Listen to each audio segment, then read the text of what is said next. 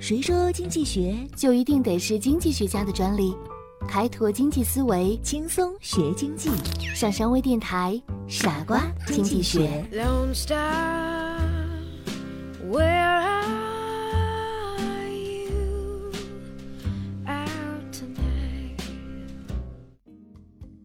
欢迎收听今天的傻瓜经济学，我是上山。今天我们聊一聊枪手博弈。话说，在曹操击败袁绍之后，袁绍的两个儿子袁尚、袁熙投奔乌恒。为清除后患，曹操进攻乌恒，袁氏兄弟又去投奔辽东太守公孙康。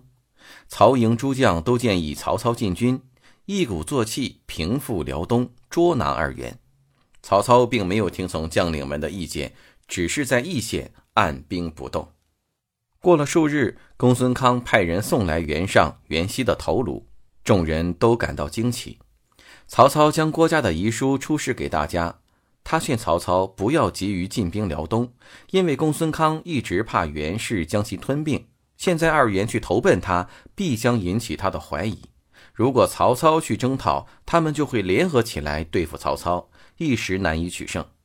如果曹操按兵不动，他们之间必然会互相攻杀。结果正如郭嘉所料，大家深为叹服。郭嘉的策略就是坐山观虎斗，最终获得了自己所希望的结果。如果面对不止一个敌人的时候，切不可操之过急，免得反而促成他们联手对付你。这时最正确的方法是静止不动，等待适当时机再出击。在博弈论中有专门的一个模型与此相关，就是枪手博弈模型。彼此痛恨的甲、乙、丙三个枪手准备决斗。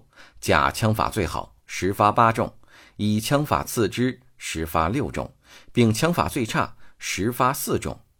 我现在来推断一下：如果三人同时开枪，并且每人只发一枪，第一轮枪战后谁活下来的机会大一些？一般人认为甲的枪法好，活下来的可能性大一些。但合乎推理的结论是，枪法最糟糕的丙。活下来的几率最大。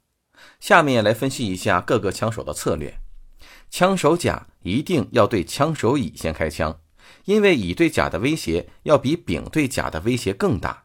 甲应该首先干掉乙，这是甲的最佳策略。同样的道理，枪手乙的最佳策略是第一枪瞄准甲。乙一旦将甲干掉，乙和丙进行对决，乙胜算的概率自然大很多。枪手丙的最佳策略也是先对甲开枪，乙的枪法毕竟要比甲还差一些。丙先把甲干掉，再与乙进行对决，丙的存活概率还是要高一些。通过概率分析，发现枪法最差的丙存活的几率最大，而枪法好于丙的甲和乙的存活几率远低于丙的存活几率。在西方政治竞选活动中，也会看到有关枪手博弈的影子。只要存在数目庞大的竞争对手，实力顶尖者往往会被实力稍差的竞选者反复攻击，而弄得狼狈不堪，甚至败下阵来。等到其他人彼此争斗，并且退出竞选的时候，实力稍差的再登场亮相，形势反而更加有利。因此，幸存机会不仅取决于你自己的本事，还要看你威胁到的人。一个没有威胁到任何人的参与者，可能由于较强的对手相互残杀而幸存下来。就像上面提到的假枪手，虽然是最厉害的枪手，但他的幸存概率却是最低的。而枪法最差的是枪手丙，如果采用最佳策略，反而能使自己得到更高的幸存概率。博弈的精髓在于参与者的策略相互影响、相互依存。而对于人们而言，无论对方采取何种策略，均应采取自己的最优策略。以上就是本期的全部内容，感谢你的收听，我们下期节目再见。